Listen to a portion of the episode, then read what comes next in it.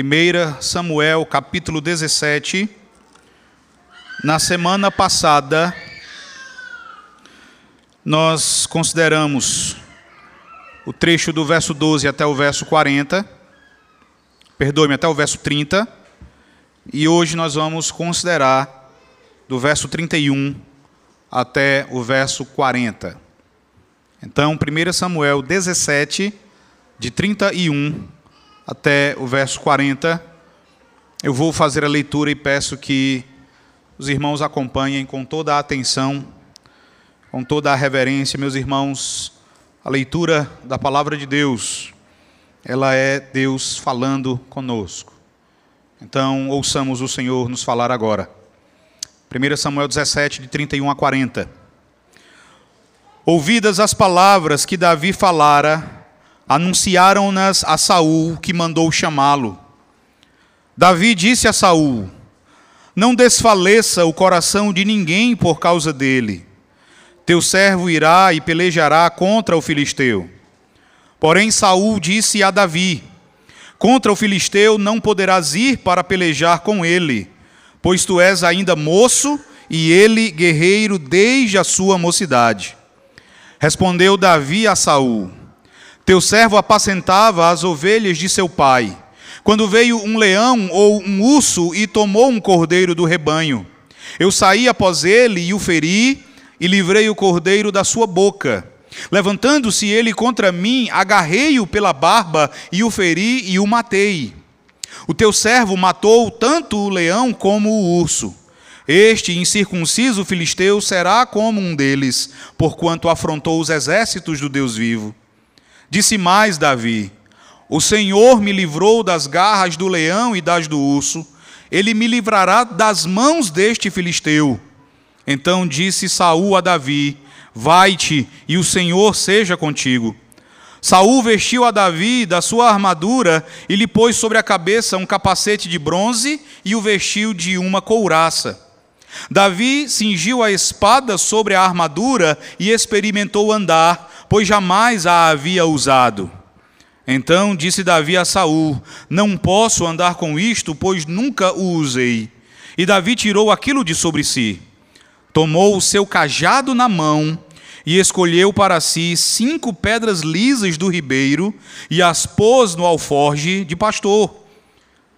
E as pôs no alforge de pastor que trazia, a saber, no surrão e lançando mão da sua funda, foi-se chegando ao filisteu. Amém. Vamos orar, meus irmãos. Nosso Deus e Pai, Deus bendito, bendizemos o teu nome. E ó Deus, como tu tens feito até aqui, como tu tens nos abençoado ao longo de todos estes domingos, quando a tua palavra tem sido lida, quando a tua palavra tem sido exposta às tuas ovelhas, nós suplicamos que mais uma vez o Senhor nos abençoe com o entendimento, com a compreensão da narrativa, com a compreensão, ó Deus, de como o teu filho Jesus Cristo, a obra dele são anunciados aqui nesta passagem. Conceda-nos, ó Deus, ouvidos que ouçam com atenção. Conceda-nos, ó Deus, olhos que vejam a beleza de teu filho. Conceda-nos, ó Deus, corações que creiam firmemente no Evangelho do teu Filho Jesus Cristo. Em nome de Jesus, seja com o pregador, ó Deus, ajude-o, ajude-o a ser fiel, a permanecer fiel à tua revelação, a comunicar a tua palavra com fidelidade, com ousadia e na dependência do teu Santo Espírito. Para que, ó Deus, a glória toda seja tua, para que o teu nome seja glorificado, para que a tua igreja aqui reunida, ó Deus, seja edificada é em nome de Jesus que nós choramos hoje e para todo o sempre. Amém. Amém.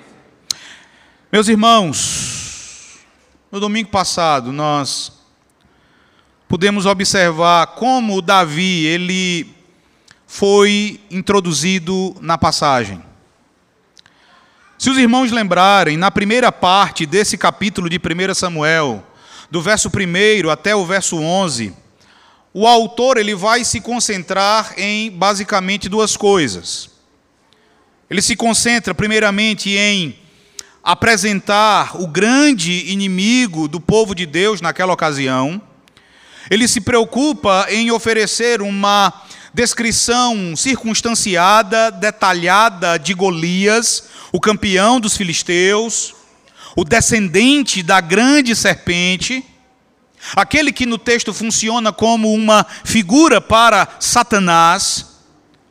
E a segunda preocupação do autor, nos 11 primeiros versículos deste capítulo, é nos apresentar a impotência, a incapacidade, o medo e o terror de Saul e dos soldados de Israel diante do gigante filisteu.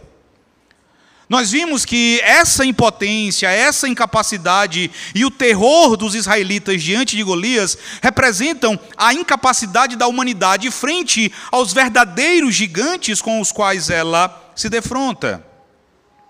A saber, o diabo, o pecado, a morte. Então, a grande preocupação do autor é que nós conheçamos quem é o nosso verdadeiro inimigo e também reconheçamos a nossa impotência, a nossa incapacidade. Já na segunda parte, que nós vimos no domingo passado, do verso 12 até o verso 30, nós vemos que Davi finalmente é introduzido na cena. Lembrem, meus irmãos, que Davi ele vai aparecer como sendo a resposta de Deus à incapacidade de Israel e de Saul. Davi vai aparecer como a solução do Senhor diante da falência dos homens do seu povo. Nós vimos como tudo foi preparado pela providência de Deus para que Davi, naquele dia e naquela hora, estivesse ali no vale de Elá, depois de um período de 40 dias, depois de um período completo de provação para o povo de Israel. Ele recebeu de seu pai, Jessé, uma tarefa simples ele não deveria estar no campo de batalha, ele não tinha idade suficiente para servir ao exército de Israel, ele não tinha nem 20 anos, que era a idade mínima, e então ele recebe de seu pai uma tarefa simples. Ele deveria levar suprimentos, ele deveria levar comida para os seus irmãos e deveria retornar com notícias acerca dos seus irmãos, se eles estavam bem. Então, quis o Senhor, meus irmãos, que Davi estivesse ali, naquele dia exato, para que ele ouvisse as blasfêmias e os desafios de Golias. Nós vimos que ele estava conversando com os seus irmãos, ele estava ah, obtendo notícias dos seus irmãos, quando finalmente ouviu as palavras desrespeitosas e blasfemas da serpente filisteia. Quando ele ouviu as palavras de Golias, ele se indignou profundamente. Afinal de contas, aquele incircunciso filisteu estava afrontando os exércitos do Deus vivo. E pior ainda, ninguém fazia nada. Ninguém dizia nada. Ninguém aceitava o desafio e lutava contra Golias a fim de vindicar o santo nome do Senhor. Davi ouviu ali que Saul havia oferecido uma grande recompensa para qualquer homem que matasse Golias. E ele sai então percorrendo todo o acampamento israelita, manifestando a sua perplexidade diante da inércia dos soldados diante do medo, diante do terror que havia se abatido sobre o exército de Israel. E à medida que ele percorre aquele acampamento, irmãos, a providência de Deus, ela faz com que as palavras de Davi cheguem aos ouvidos do rei Saul. Deus age para que Davi esteja ali no vale de Elá, e ele age para que as palavras de Davi cheguem ao conhecimento do rei acovardado, do rei medroso de Israel, o rei Saul. E veja agora que a narrativa ela se torna cada vez mais intensa e emocionante. Olhe para o verso 31. Veja o que acontece quando Saul fica sabendo das palavras de Davi. Verso 31, leiam todos comigo, irmãos. Vamos ler todos juntos. Diz assim: Ouvindo ouvidas as palavras que Davi falara, anunciaram-nas a Saul, Esse verso 31, irmãos, ele é muito interessante. Porque veja que o autor, ele começa por nos dizer que as palavras ditas por Davi foram ouvidas. Essa é uma referência, veja no verso 26. Essa é uma referência ao que Davi vai dizer repetidamente a partir do versículo 26. O verso 26 diz assim: que farão a aquele homem que ferir a este filisteu e tirar a afronta de sobre Israel? Quem é, pois, esse incircunciso filisteu para afrontar os exércitos do Deus vivo? Davi, ele andou no meio do acampamento repetindo isso. E essas verdades, elas se espalharam até finalmente chegar a Saul. E olhem para essas palavras de Davi no verso 26, irmãos. Elas vão encerrar algumas verdades extremamente importantes. Por exemplo, essas palavras de Davi no verso 26, elas vão reconhecer que Deus, o Deus de Israel, é o Deus vivo. É o Deus que deve ser temido, é o Deus que deve ser levado a sério por todas as pessoas, é o Deus de quem não se pode blasfemar, é o Deus a quem não se pode afrontar, é o Deus que deve ser temido, inclusive pelos filisteus, inclusive por Golias.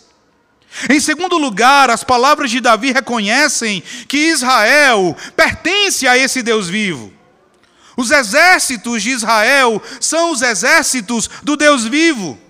E por essa razão, esses exércitos poderiam e deveriam confiar em seu Deus. Em terceiro lugar, essas palavras de Davi reconhecem que as palavras de Golias foram insultos e blasfêmias que não poderiam ser tolerados. Em quarto lugar, as palavras de Davi consideram que Golias não era digno de ser temido pelos israelitas. Ele não era ninguém. Ele era um incircunciso filisteu. Meus irmãos, eu destaco essas implicações do que Davi disse, para que vocês entendam que essas palavras ressoaram e elas chegaram aos ouvidos do rei Saul. Porque essas palavras eram extremamente sérias. Saul deve ter imaginado que aquele que disse essas coisas, aquele que proferiu essas palavras, só poderia ser um poderoso campeão. E eu fico tentando imaginar a cena. Eu fico tentando, irmãos, imaginar a reação de Saul quando soube que finalmente apareceu alguém valente o suficiente para aceitar o desafio de Golias. Ele deve ter ficado animado. Ele deve ter ficado aliviado, afinal de contas, um homem forte, um homem valente, um homem corajoso havia aparecido. Então ele imediatamente ordena que o dono daquelas palavras compareça à sua presença. Eu fico tentando imaginar Saul, né? Imaginando também que se tratava de alguém forte, que se tratava de alguém de estatura semelhante à dele, mas, irmãos, eu fico também tentando imaginar a reação dele quando entra um menino. Ao ver um adolescente, pequeno e provavelmente franzino, ali na sua presença. Alguém que nem mesmo estava vestido para a batalha, mas que usava as vestimentas de um simples pastor de ovelhas ele deve ter ficado extremamente desapontado. E aí você vai observar que esse adolescente, esse menino que adentra a presença do rei, ele também adentra a presença do rei com uma exortação. Ele já chega exortando o rei. Veja o verso 32. Leia comigo, todos juntos.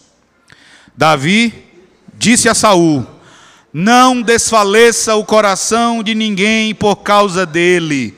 Teu servo irá e pelejará contra o filisteu. Lembrem, meus irmãos, essa aqui é a primeira vez, tá? Cronologicamente falando, em termos cronológicos, é a primeira vez que Davi e Saul se encontram. É a primeira vez que Saul vê Davi. E prestem atenção no que ele, no que Davi diz a ninguém menos que o rei de Israel. Essas palavras de Davi aqui no verso 32, irmão, de certa forma, elas foram ofensivas. Mas não nos esqueçamos que o evangelho ele tem uma natureza ofensiva. Ah. O Novo Testamento, o apóstolo Paulo vai dizer que o Antigo Testamento ele é o, o, evangelho ele é escandaloso, o evangelho ele é uma ofensa para muitas pessoas. E o que Davi começa a fazer aqui, a partir do verso 32, é nada mais nada menos do que pregar o evangelho a Saul. E essas palavras dele foram ofensivas. A primeira ofensa que você pode perceber aí se encontra justamente na exortação. Davi adentra a presença de Saul com tamanho zelo pelo Senhor, com tamanha confiança, que imediatamente ele dirige uma exortação ao acovardado rei de Israel. E, consequentemente, essa exortação era para todos os homens de Israel. Veja o verso 32. Ele vai dizer: Não desfaleça o coração de ninguém por causa dele. Quando ele esteve ali no acampamento, irmãos, ele viu ele testemunhou que os corações de todos os israelitas, de todos os soldados do exército, de todos os homens da nação, incluindo o coração do rei, estavam amedrontados. Todos os corações estavam aterrorizados e Davi viu isso. É interessante como uma tradução contemporânea capta o sentido da exortação de Davi. Essa tradução vai dizer que Davi se dirige ao rei Saul dizendo que este filisteu não nos transforme em covardes. Você pode pensar em algo como: deixem de ser frouxos. Como assim? Como que ele pode dizer isso? Afinal de contas, irmãos, Golias era a personificação do terror. Então, como que esse menino, ele pode entrar na presença do rei e dizer algo assim? Pare e pense. O Evangelho não quer que a gente faça a mesma coisa? O Evangelho nos leva, irmãos, a fazermos a mesma coisa. O Evangelho nos diz exatamente isso aqui. Um comentarista ele diz o seguinte: olhe para o seu grande inimigo. Olhe para o seu grande inimigo se tiver coragem. Pense na morte, pense na sua morte, pense no pecado, o seu pecado, pense no diabo e em como ele reivindica você. Mesmo assim, o Evangelho de Jesus Cristo diz: não tenha medo. Não é exatamente isso que o Evangelho nos diz? A segunda ofensa, veja o verso 32 ainda. Veja quando Davi termina a sua fala dizendo: Teu servo irá e pelejará contra o filisteu. Por que, que isso é ofensivo? Porque quem vai lutar contra Golias não é o grande campeão de Israel, não é o homem mais alto de Israel, não é o homem mais forte de Israel, que na ocasião era Saul.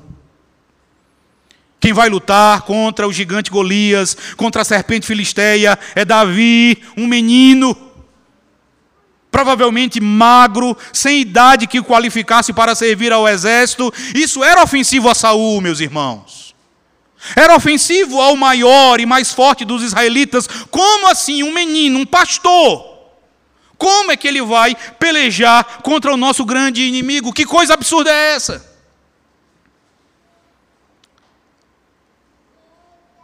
Mas você vê que quem nos salvou foi alguém que veio ao mundo como um bebê, frágil.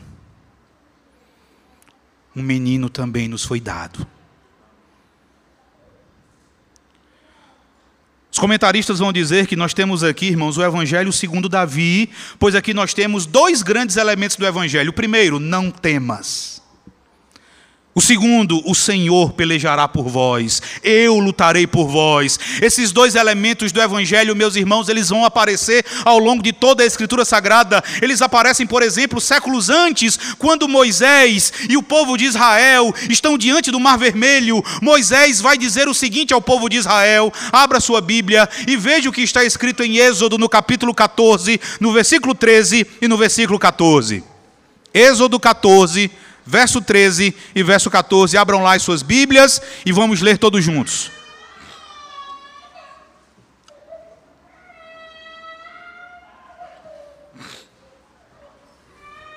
Êxodo 14, de 13, 13 e 14. Leiamos todos juntos mais uma vez. Todos acharam? Diz assim: Moisés, porém, respondeu ao povo: Não temais, aquietai-vos e vede o livramento do Senhor que hoje vos fará. Porque os egípcios que hoje vedes, nunca mais os tornareis a ver. Vejam agora o Senhor pelejará por vós e vós vos calareis. Vejam, irmãos, Davi, ele fala exatamente da mesma forma como Moisés falou séculos antes. Não temas, eu pelejarei, eu lutarei por vós. Vejam a reação de Saul. Voltem para o nosso texto. 1 Samuel 17, verso 33. Mais uma vez leiamos todos. Saul responde a Davi. Leiamos, todos juntos. Porém, Saul disse a Davi: Contra o filisteu não poderás ir para pelejar com ele, pois tu és ainda moço e ele guerreiro desde a sua mocidade. As palavras de Davi, irmãos, elas são imediatamente rechaçadas por Saul. Mal termina de falar, mal Davi termina de falar, Saul vai dizer: contra o filisteu, você não vai poder ir para pelejar com ele. Irmãos, certamente Saul, ele não ficou nem um pouco animado com o que ele viu ali na sua frente. Para Saul, a ideia de Davi duelar contra Golias era uma ideia completamente absurda. Aos olhos de Saul, e lembrem, a, a, mensagem deste livro é: o Senhor não vê como vê o homem, porque o homem só vê o exterior. E aqui Saul, ele está vendo como os homens veem. Ele está vendo com os seus olhos carnais, ele está vendo apenas o exterior. E aos olhos dele, Davi estava completamente desqualificado para a batalha. Ele viu que qualquer pessoa veria ali naturalmente. Davi, ele ainda era muito jovem. Ele vai dizer: Pois tu és ainda moço. Essa palavra moço, que aparece aí no verso 33, ela descreve literalmente alguém em tenra idade. Saul está dizendo, irmãos, que o trabalho de lutar contra Golias era trabalho para um homem, não era trabalho para um menino, não era trabalho para um infante. Se você deseja entender a maneira como, é, como Saul está vendo aqui, olhe para o verso 42. E você vai ver que quando Golias olha para, para Davi e despreza Davi, um dos motivos é o mesmo motivo que levou Saul a rechaçar as palavras de Davi. Veja aí o verso 42, quando o autor ele diz assim: Olhando o filisteu e vendo a Davi, o desprezou por quê? Porquanto era moço. Irmão, Saul e Golias, eles tinham muita coisa em comum.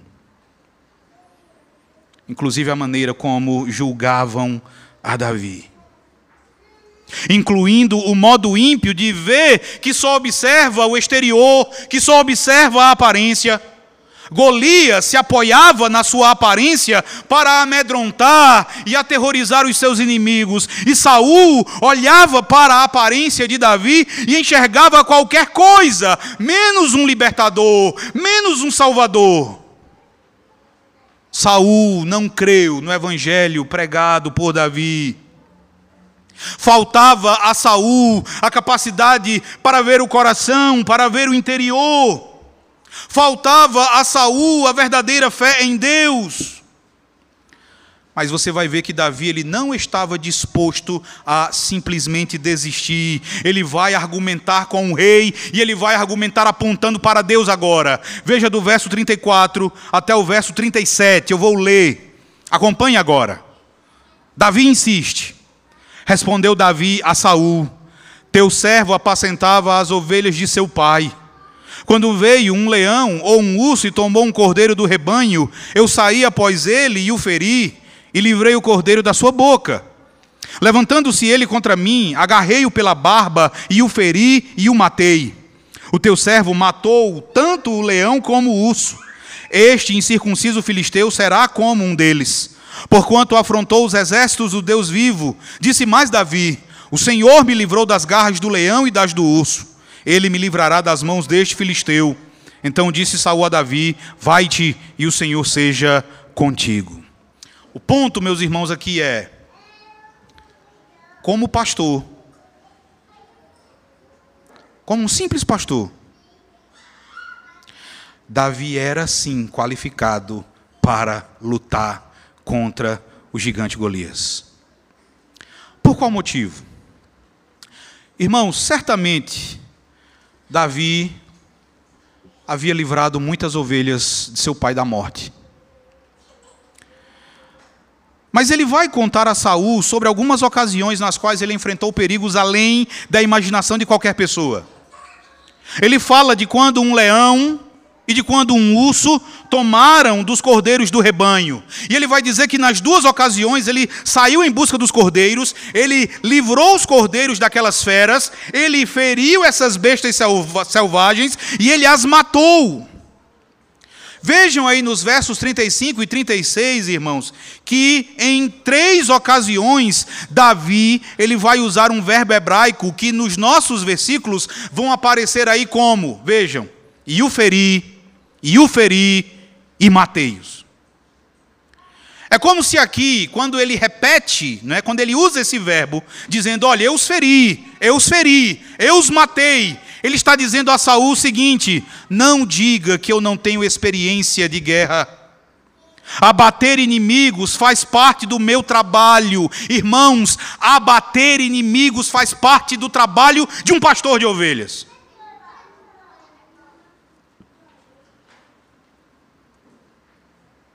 Abater inimigos faz parte do meu trabalho, é que eles são mamíferos ferozes e não gigantes arrogantes.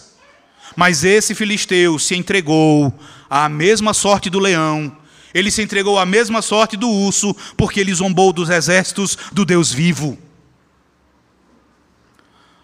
Um detalhe importante na fala de Davi, irmãos, é que num primeiro momento, quando você lê isso aqui, não, eu posso ir porque é, quando foi necessário eu matei um leão, eu matei um urso, então eu vou dar conta disso aí também. Num primeiro momento, você lê essas palavras de Davi e você pode imaginar que ele está fazendo essa comparação.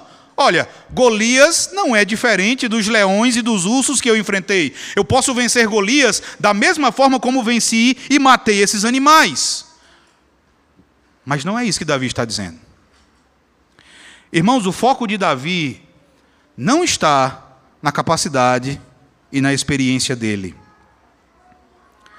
Eu disse a vocês, na primeira pregação, que é errado olhar para esse texto e entender que aqui Deus está nos ensinando como é que nós podemos ser matadores de gigantes. Que princípios nós devemos aprender se nós desejamos ser matadores de gigantes bem-sucedidos na nossa vida cristã? Não é disso que o Senhor está falando aqui, não é esse o propósito da passagem. E eu volto a repetir isso porque aqui Davi, ele não está nos ensinando técnicas. Lembre que ele está pregando o evangelho a Saul. E é por estar pregando o evangelho ao seu rei que agora ele vai apontar para quem realmente fez a diferença. Para quem fez a diferença na hora em que ele enfrentou os leões e os ursos, e para quem faria a diferença na hora de derrotar um poderoso inimigo como aquele gigante filisteu. Veja o verso 37. No verso 37 ele vai dizer: O Senhor me livrou das garras do leão e das do urso ele me livrará das mãos deste filisteu. O diferencial não era a capacidade de Davi, era Deus. Era o Senhor Deus. No hebraico, irmãos, há um detalhe interessante. Eu conversava hoje com a Joane sobre a, essa passagem E eu disse que nessa passagem há várias cenas que nós podemos tentar imaginar. E o texto ele vai ajudar muito nisso. Por exemplo, uh, do verso 34 até o verso 36, você Davi, você vê Davi dizendo a Saul sobre como ele matou um urso, sobre, ele, sobre como ele matou um leão e de como Golias teria a mesma sorte desses animais. Essas palavras dele aí, que terminam no verso 36, elas são seguidas no texto por um silêncio. Talvez um silêncio constrangedor entre Saul e Davi. Se você observar o verso 37, ele começa dizendo assim: Veja, disse mais Davi. Esse início do verso 37, de acordo com um estudioso, indica que no verso 36 Davi para de falar para ver a reação de Saul e dar a Saul uma oportunidade de responder. E aí, quando nenhuma réplica é dada, é que Davi continua. Você pode imaginar Davi dizendo o seguinte: Teu servo apacentava as ovelhas de seu pai. Quando veio um leão ou um urso e tomou um cordeiro do rebanho, eu saí após ele e o feri e livrei o cordeiro da sua boca. Levantando-se ele contra mim, agarrei-o pela barba e o feri e o matei. O teu servo matou tanto o leão como o urso. Este incircunciso filisteu será como um deles, porquanto afrontou os exércitos do Deus vivo. Então, quando ele para de falar, Saul fica calado, só olhando para ele, em silêncio, talvez sem acreditar. E é diante do silêncio de Saul que Davi vai dizer: O Senhor me livrou das garras do leão e das do urso, ele me livrará das mãos deste filisteu. Irmãos, Davi não matou o urso e o leão porque ele era hábil, porque ele era capaz, porque ele era experiente ou o que quer que fosse. Davi conseguiu livrar da morte as ovelhas de seu pai, porque o Senhor Deus o livrou das garras do leão e das garras do urso. Da mesma forma, ele conseguirá derrotar Golias, não por ser um habilidoso guerreiro e um forte defensor, mas ele conseguirá vencer Golias, porque ele coloca a sua confiança inteiramente no Senhor Deus. Aqui você não tem a presunção arrogante da juventude, aqui você não tem uma autoconfiança infundada, aqui você tem uma expressão de fé. Aqui você tem uma expressão de fé no Deus que é capaz de agir, independentemente de como um olho humano avalie a situação. E olhe para o verso 37 e você vai ver um detalhe. No verso 37, você vê aí a palavra Senhor grafada com todas as letras maiúsculas. Essa é a primeira vez no capítulo 17 que o nome pactual de Deus, que o nome Yahvé é usado na narrativa. Por que, que isso é especial? Irmãos, esse nome, o nome Yahvé, é o nome pactual pelo qual Deus se faz conhecido e pelo qual Deus apresenta ao seu povo as doces promessas da sua aliança. O coração de Saul e os corações dos israelitas, eles se acovardaram diante de Golias porque falharam em reconhecer o nome de Yahvé. Davi está lembrando: vocês são o povo da aliança. O Senhor é o Deus que fez uma aliança com vocês, Ele fez uma aliança conosco, Ele vai nos livrar. Ele viu Golias diferente de como as outras pessoas viram, porque ele conhecia Yahvé. Davi, meus irmãos, via as coisas teologicamente. Davi via as coisas pela perspectiva de Deus e a sua fé o deixou pronto para enfrentar o gigante na batalha. Ele demonstra que possui a disposição e a qualificação necessárias para a batalha. Mas só a disposição e só a qualificação não eram suficientes, ele precisava também ter uma motivação correta para poder batalhar. E ele tinha. Olhe para o verso 36 mais uma vez. Especificamente no final do verso 36, quando ele diz: Porquanto ele, Golias, afrontou os exércitos do Deus vivo. Por que Davi queria lutar? porque aquele incircunciso filisteu afrontou os exércitos do Deus vivo. Irmãos, Davi queria livrar Israel? Queria. Ele queria salvar Israel, ele queria salvar o seu povo, ele queria, mas essa não era a principal motivação de Davi. Davi tinha uma motivação maior. Davi tinha uma motivação ainda mais importante que a salvação do seu povo: a glória de Deus. Aquele gigante ímpio e idólatra havia blasfemado contra Deus, ele havia afrontado o Deus vivo e verdadeiro. Davi foi motivado, meus irmãos, por um interesse zeloso pela glória e pela honra de Deus. Um comentarista chamado Richard Phillips, ele vai dizer algo interessante. Ele diz o seguinte: Davi estava assustado, mas por uma razão diferente da de todos os outros. Ele estava estupefato, não que alguém fosse tão grande, mas que o incircunciso filisteu pudesse desafiar daquela maneira a glória de Deus. Além disso, o gigante desafiou a fé de Israel no Senhor, como se o povo de Israel temesse mais a Golias que ao Senhor. Isso era uma afronta ao Deus vivo, isso era um ataque ao nome pactual de Israel e uma causa que o Senhor certamente tomaria para si quando Davi colocasse o filisteu no seu devido lugar, ou seja, na sepultura. Se você lembrar da história, lá no acampamento as pessoas vão dizer o seguinte: olha, o rei prometeu que o homem que vencer Golias, o homem que vencer esse gigante, vai receber riquezas, vai se casar com a filha do rei, e a família desse homem vai ficar livre de impostos para sempre. Veja que Davi nem menciona isso. Ele nem se importa com essas coisas. O que é importante para ele é a honra de Deus, é a glória de Deus. O que Davi ama e o que Davi deseja ver vindicado aqui é a glória do seu Senhor.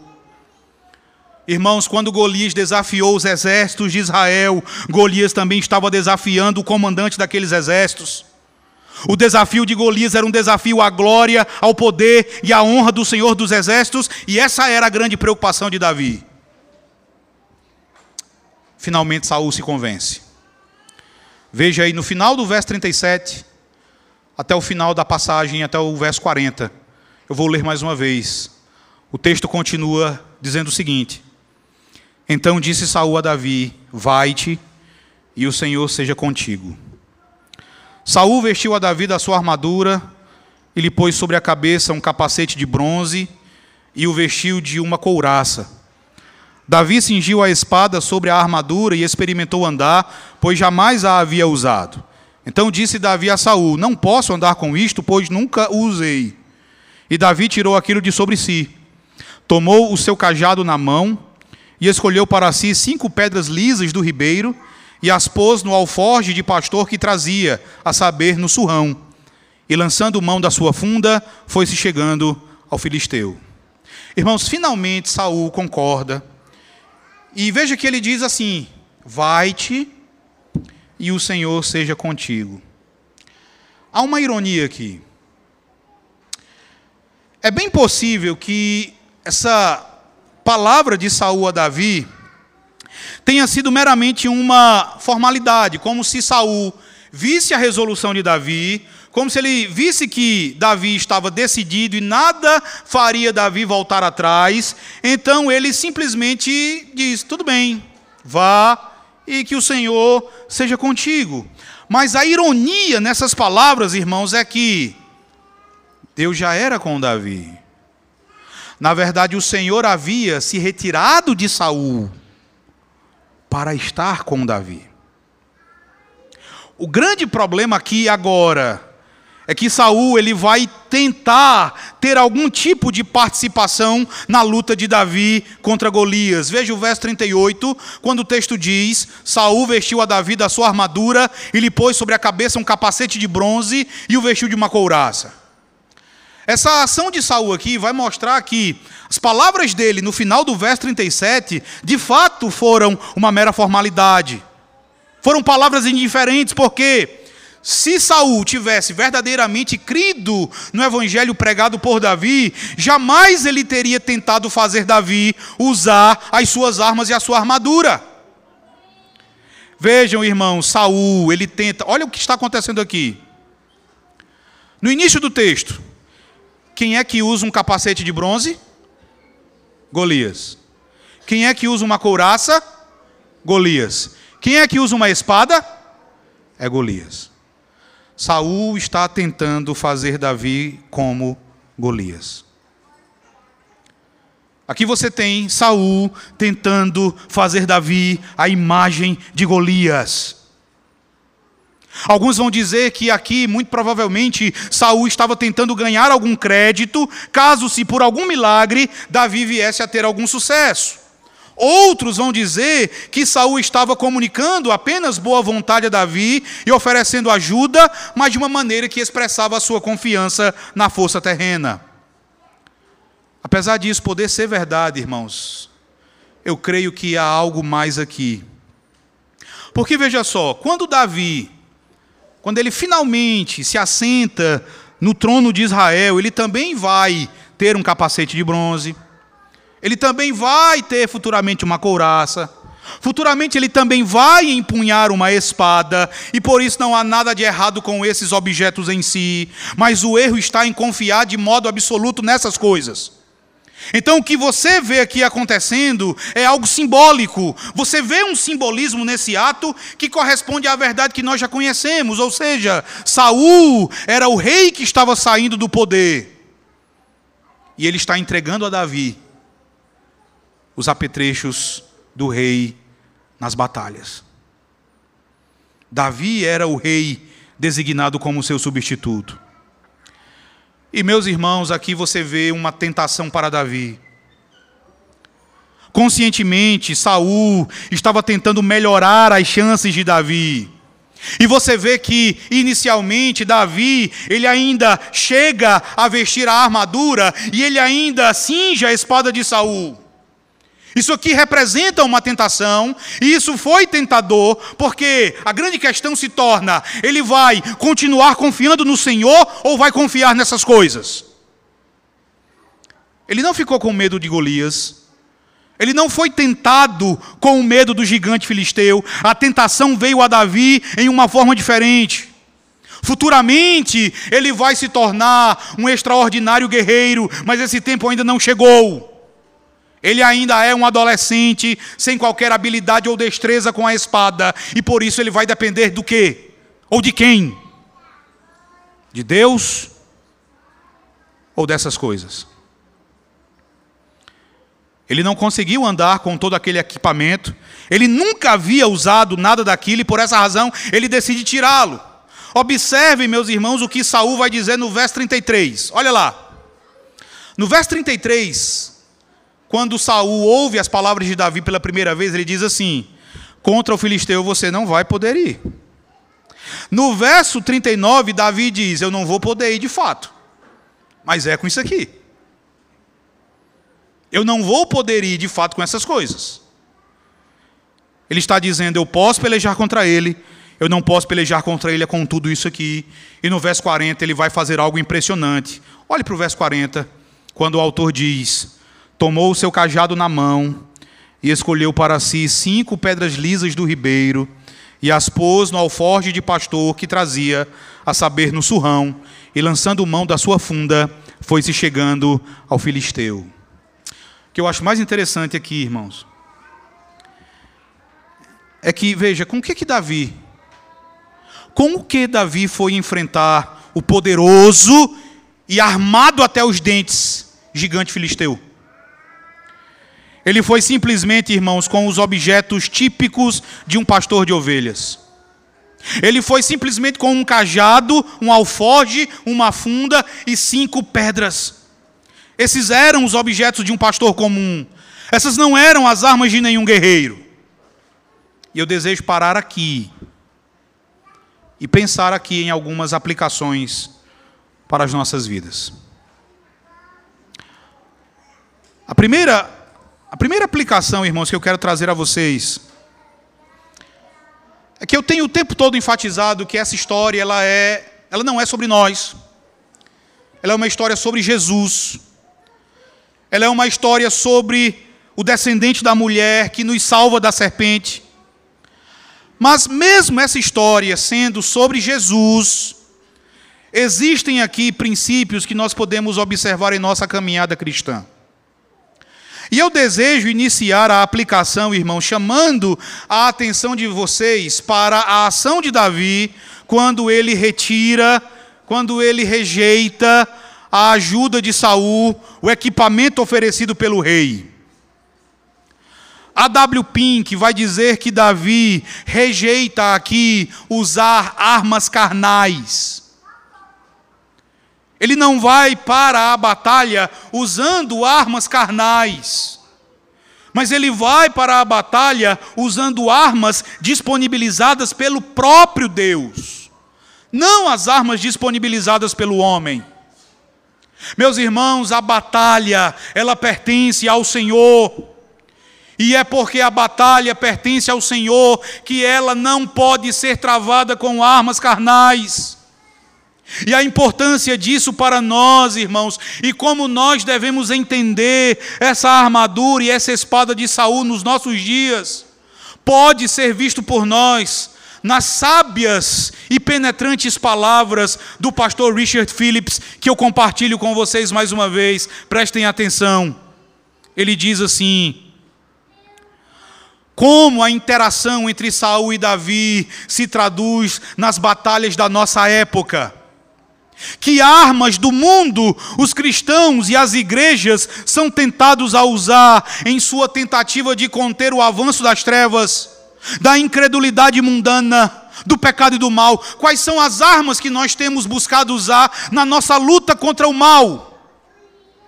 E Richard Phillips vai dizer: os Saús de hoje mostram aos cristãos a necessidade de poder político de modo que os crentes possam criar leis piedosas com o mesmo poder mundano usado pelos incrédulos para promover o seu programa secular. Leis piedosas devem ser muito desejadas, mas ele vai dizer: o reino de Cristo não avança por meio de legislação secular. E isso é verdade, irmãos. O reino de Cristo não avança por legislação secular, avança pela pregação do Evangelho. Ele continua dizendo: outros insistem que os pregadores devem adotar os recursos das agências de propaganda, criando pregadores celebridades cujas mensagens são elaboradas com dados de levantamentos destinados a criar coceiras nos ouvidos.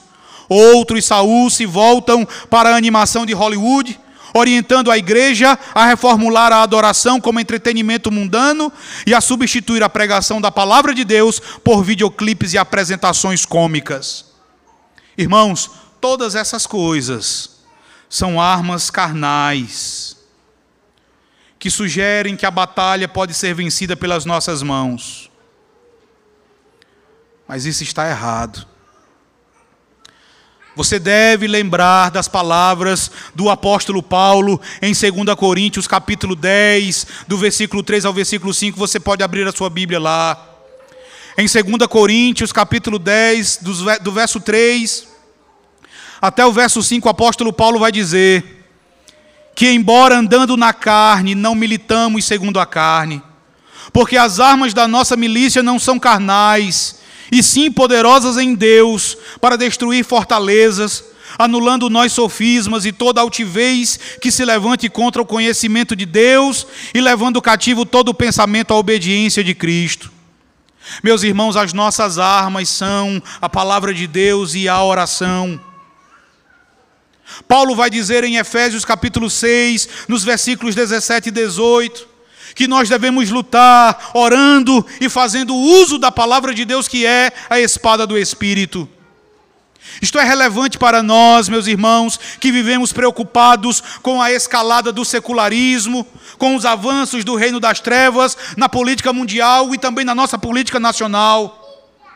Nós vemos todas essas coisas acontecendo e nós ficamos pensando: nós precisamos fazer toda a mobilização que nós pudermos, nós precisamos eleger representantes evangélicos, nós precisamos de um ministro evangélico no STF, precisamos de mais, precisamos eleger presidentes conservadores e assim por diante. É verdade que nada disso em si é errado, nada disso em si é ruim. Mas, irmãos, nós vamos batalhar com os nossos joelhos no chão. É com a nossa boca no pó, clamando ao Senhor. É empunhando a palavra de Deus.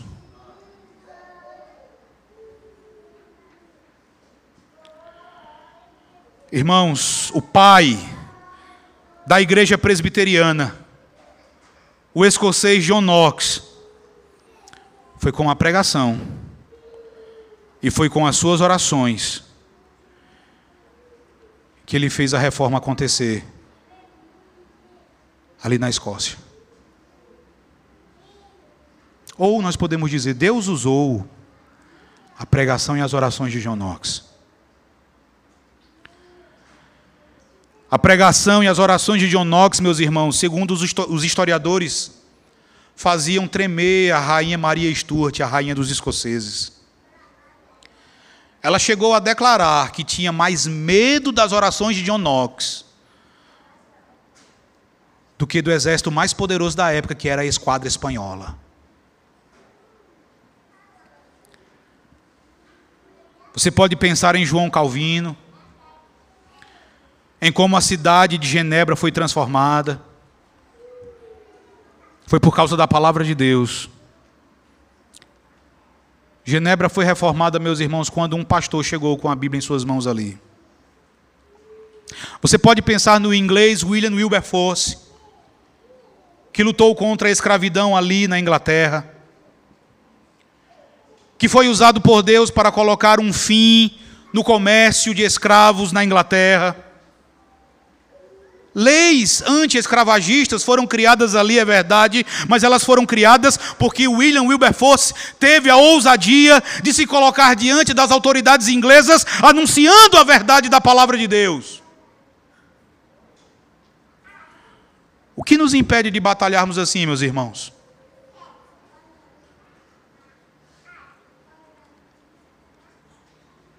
Provavelmente a nossa falta de fé. Provavelmente porque nós não temos crido no poder da palavra de Deus. Provavelmente porque nós não temos crido no poder da oração como meio de graça. Provavelmente porque nós não temos crido verdadeiramente no poder do Deus a quem nós oramos. As armas da nossa milícia não são carnais. E por último, meus irmãos, como nós temos feito a cada domingo, eu também quero chamar a atenção de cada um dos presentes para a pessoa de nosso amado Senhor e Salvador Jesus Cristo. Nesta porção de 1 Samuel, capítulo 17, nós também podemos contemplar a pessoa e a obra de Jesus sendo reveladas por meio de Davi. Eu chamo a atenção de vocês mais uma vez para as palavras iniciais de Davi e Saul porque elas são exatamente, meus irmãos, as palavras que nós recebemos por intermédio de Jesus Cristo. Eu mencionei, como Davi disse, as mesmas palavras que Moisés disse ao povo de Israel séculos antes: Não temais, o Senhor pelejará por vós. E eu preciso dizer agora a vocês, meus amados, que Davi também falou, como o anjo falou aos pastores de Belém, séculos depois. Abram as suas Bíblias no Evangelho de Lucas e vejam o que está escrito no capítulo 2, no verso 10 e no verso 11. Lucas, capítulo 2, verso 10 e verso 11.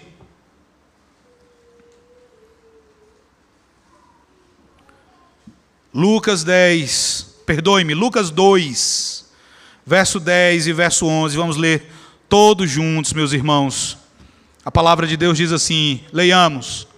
O anjo, porém, lhes disse: Não temais, Eis aqui vos trago boa nova de grande alegria, que o será para todo o povo.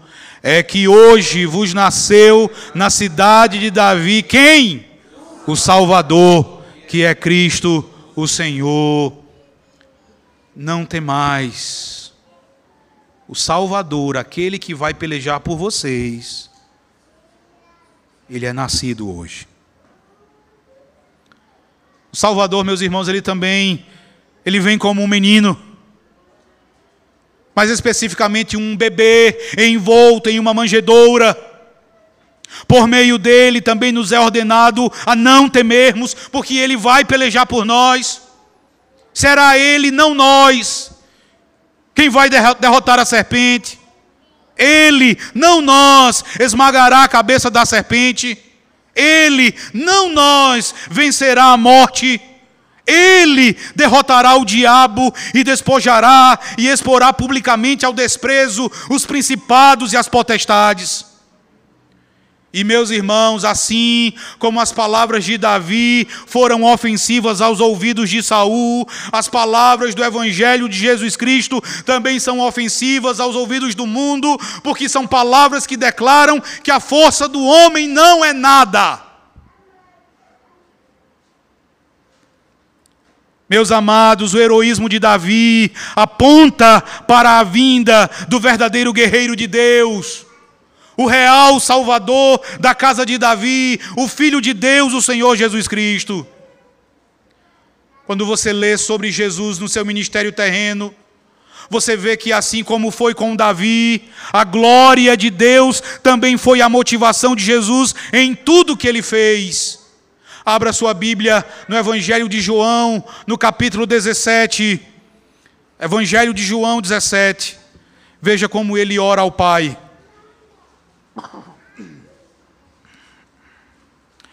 João 17, verso 1, verso 2 e também o verso 4. Vamos ler todos juntos. Verso 1, verso 2 e o verso 4. A palavra de Deus diz assim: leiamos, irmãos. Pai, a partir da oração, leiamos. Pai, é chegada a hora glorifica a teu filho, para que o filho te glorifique a ti, assim como lhe conferiste autoridade sobre toda a carne, a fim de que ele conceda a vida eterna a todos os que lhe deste. Verso 4: Eu te glorifiquei na terra, consumando a obra que me confiaste para fazer. Irmãos, como Davi, Jesus, ele agiu desejando também libertar o seu povo da opressão dos inimigos.